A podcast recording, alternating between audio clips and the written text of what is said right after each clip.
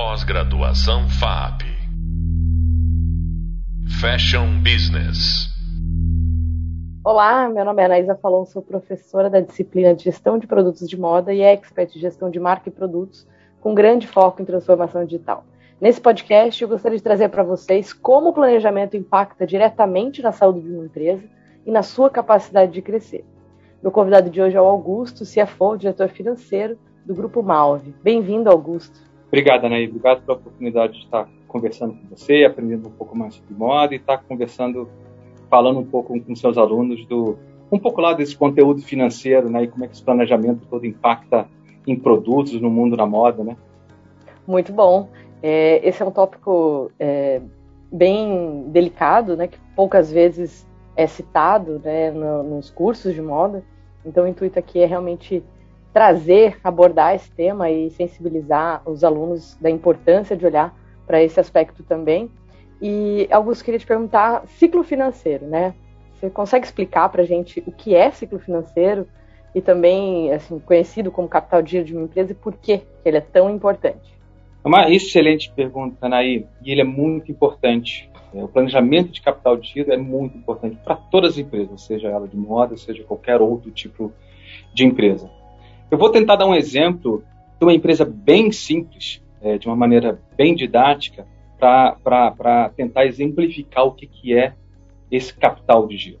Então vamos, vamos imaginar por um, por, um, por um, momento em que a gente criou uma empresa e ela, essa empresa só faz cinco coisas. Ela compra um produto de um fornecedor e vamos dizer que nesse momento ela compra esse produto com crédito de 60 dias, tá? É, com pagamento a prazo. Ela estoca, armazena esse produto por um período, tá? Ela vai pagar eventualmente esse fornecedor do produto. Ela vende o produto e, e ela vende esse produto também, vamos simular que ela vende a prazo, e ela recebe o pagamento ao final desse produto vendido. Todo esse ciclo completo, desde do, do, no momento que você fez o pedido do produto até você receber esse caixa final, esse ciclo completo, se chama capital de giro. E esse capital de giro ele consome uma boa parte da liquidez da empresa, do dinheiro da empresa, do capital investido na companhia. Vamos pensar no evento prático dessa empresa simples que a gente criou aqui e ela começou a operar no dia 1 de janeiro. Nesse dia 1 de janeiro, eu fiz naquele meu primeiro é, pedido de compra. Comprei esse produto. Né? Esse produto, então, eu recebi esse produto no dia 1 de, de, de, janeiro com um prazo para pagar ele em 30 dias. Tá? Eu geralmente é, guardo esse produto em estoque por 60 dias. Eu tenho que ter um giro de produtos por 60 dias. Acho que é até um, um tópico para a gente abordar mais tarde. Tá? E eu dou um prazo de 60 dias pro, pro, pro, consumidor comprar isso. Então, 1 de janeiro eu recebo o produto, eu vou pagar ele apenas dia 30 de janeiro. Tá? Então, por 30 dias em janeiro, eu não tirei nenhum dinheiro da companhia. Eu fui subsidiado pelo meu fornecedor, que é bom para gente. Eu estou com o produto em casa e alguém me subsidiou. Uhum. No dia 30 de janeiro, eu pago esse fornecedor. Lembra que eu falei que a gente tinha 60 dias de estoque, mais ou menos? Uhum. Então eu só vou conseguir vender ele ao final de fevereiro. Dia 28 de fevereiro eu vendo ele. E aí eu falei também para você, você, que eu ia receber, eu daria um prazo de 60 dias para o meu consumidor pagar. Março, dia 30 de abril eu vou receber isso. Então veja que por 30 dias em janeiro alguém me subsidiou, foi bom para mim, mas uhum. depois eu tive que guardar, eu tive que ter esse valor do produto até eu receber o produto final, eu fiquei sem caixa nenhum na companhia até o dia 30 de abril. Então é muito, por isso que essa essa gestão ela é muito é importante porque ela representa todas as entradas e saídas de dinheiro da companhia. Esse fluxo, fluxo representa o custeio de todas as operações. Se a gente imaginar, por exemplo, é, que o capital de giro fosse uma pessoa, ele de fato seria o nosso nosso fluxo sanguíneo. sanguíneo. A importância é, dos gestores, dos seus alunos, é, para que esse planejamento traga eficiência nesse capital de giro, Né? Então, quanto mais eficiência você traz, quanto menor os dias desse capital de giro, menos dinheiro preso nesse fluxo que eu falei para vocês, acaba sobrando mais caixa disponível. E esse caixa disponível para os executivos das empresas, para os acionistas, se você é mais eficiente, sobra mais caixa, ele pode pegar esse dinheiro investir no crescimento da empresa em novos mercados, novas categorias de produto. Dependendo se for uma empresa mesmo de moda industrial, pode ampliar a capacidade de produção, você pode diversificar, investir para diversificar o negócio em outras eh, regiões, ou até mesmo, se eles quiserem, distribuir dividendos de volta para os seus acionistas. Agora veja, por outro lado, se eu não tenho essa eficiência né, nessa gestão de capital de se não, não sobra, né, eu tenho todo o lado negativo de tudo aquilo que eu acabei de falar, né? Você fica sem uhum. capacidade de investir em pensamento, você não investe em tecnologias, você começa a perder frente aos seus competidores. Você vai ter um balanço mais fraco, né? Então, quando você for pedir um empréstimo no banco, se precisar, o seu crédito vai vir mais caro, se você assim conseguir, né? Mas aí, calma, tem, tem, tem inúmeras iniciativas que em, que em, cada um daqueles cinco passos que eu falei da, lá no começo, né, que a empresa faz, que a gente pode fazer é, para trazer mais eficiência para a empresa. É, é, é, eu me lembro uma vez que você me disse é, um, de uma forma bem simples, então, é, o caixa é o dinheiro físico, né?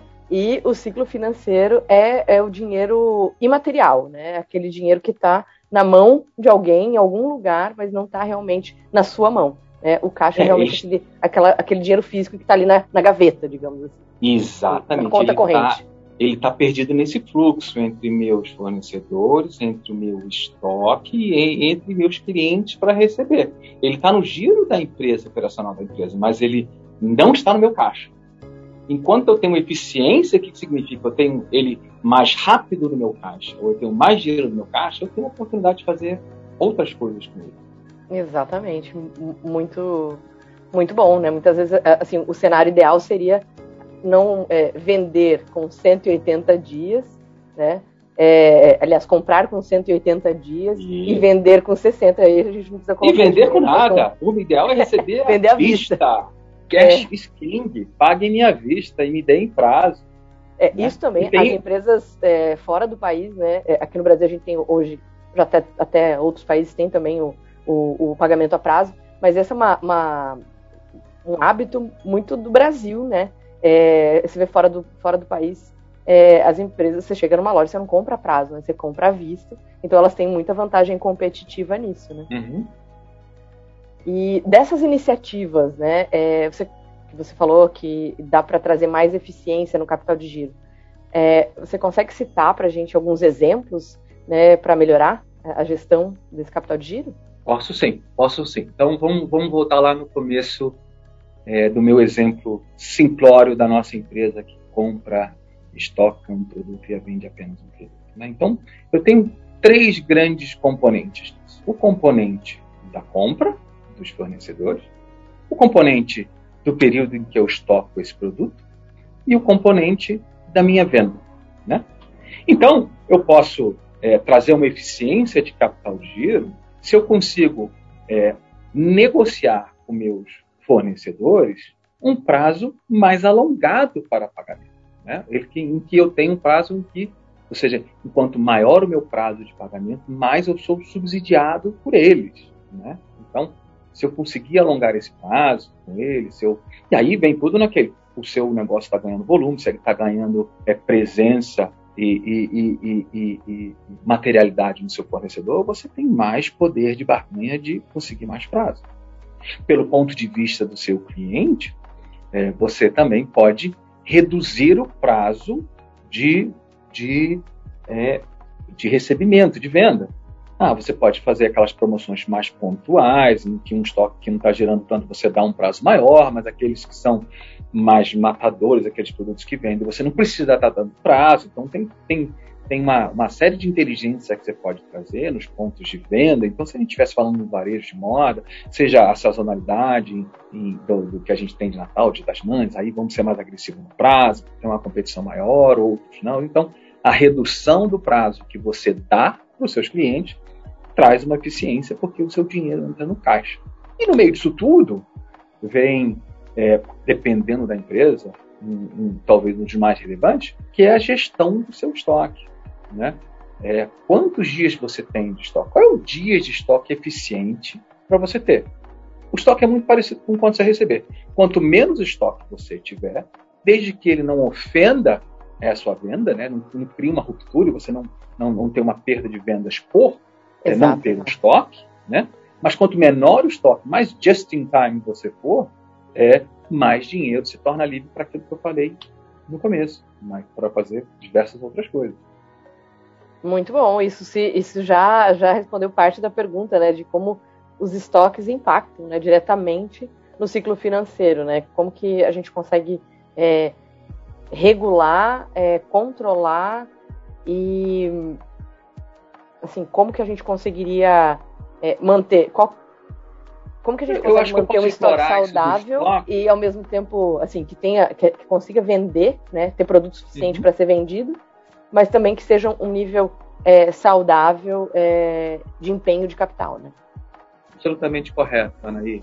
Eu acho que de repente eu posso explorar um pouco mais a eficiência de gestão de estoques e trazer um pouco mais a conversa para o nosso mundo, mundo da moda, né? É, quanto mais eficiente e assertivos foram os produtos gerados nas nossas coleções, mais rápidos a gente consegue girar e vender eles. É inerente ao nosso mercado a sobra, né? Nós temos um ciclo longo de planejamento do produto e não vou me é, atentar a entrar nessa, nessa área como expert do outro lado do microfone, mas nós temos um ciclo longo de planejamento que não é tão fácil. Então a gente tem que conviver com sobras. Quanto mais informação, você mais próximo você está do consumidor final e tem uma assertividade no produto, você tem um giro mais rápido, portanto um estoque menor. Quanto é, mais você é, é eficiente no cálculo e trazendo de volta a informação do seu estoque mínimo para gerar, seja numa fábrica, seja no próprio estoque mínimo de uma loja de varejo, assim, qual é aquele estoque que eu preciso rodar, é, e, e, por categoria, muito importante, né? Você está linkado com a sazonalidade daquele produto, né? A sazonalidade traz uma eficiência muito grande para o nosso, pro nosso, nosso, é, para nossa indústria, né? É, é, muito, é muito fácil de ver é, nas coleções de inverno, por exemplo, né? É, a coleção de inverno você não vendeu né, aqueles produtos mais Sim. pesados, você empacota e guarda para o ano que vem. Primavera, verão, você até consegue um overlap, consegue desovar algum tipo de estoque. Mas a assertividade do inverno é muito difícil, então ter essa. Com o risco daquele produto de inverno estar fora de moda no próximo ano. Exatamente, exatamente. Então tem inúmeras, inúmeras e, e, e, vem trazendo essa nossa discussão, ela vem trazendo uma tendência que a gente vai vem escutando cada vez, que é o uso de dados, o uso de data lakes, de analytics, de você botar de volta no seu fluxo de planejamento, né, com captura de dados que você tem do consumidor final, do meio da cadeia, para você, de novo, começar o seu fluxo de planejamento com o máximo de informações possível para você ter cada vez mais eficiência nessa gestão de estoque. Muito bom. Sobre o futuro, né, eu acho que, acho que a pergunta que todo mundo se faz hoje em dia, né, é como que a gente enxerga, né, como você enxerga o futuro da moda vendo essa instabilidade, né? Se antes a gente já era instável, né? Mas acho que agora isso é, se tornou é, ainda mais notável, né? A mudança né, de comportamento, né? é, você prevê uma venda é, e, e, fecha um, enfim, acho que a pandemia trouxe isso, né? Muda muito o comportamento. É, a gente percebeu é, quando a gente começou, enfim, teve lockdown e começou, começamos todo mundo a vender muitos pijamas, né? É, e acho que existe também instabilidade de suprimentos, né? É, como que a gente consegue, é, como você enxerga isso? Você acha que isso vai se estabilizar ou, ou a gente precisa encontrar novas formas de trabalhar é, prevendo né, essa instabilidade?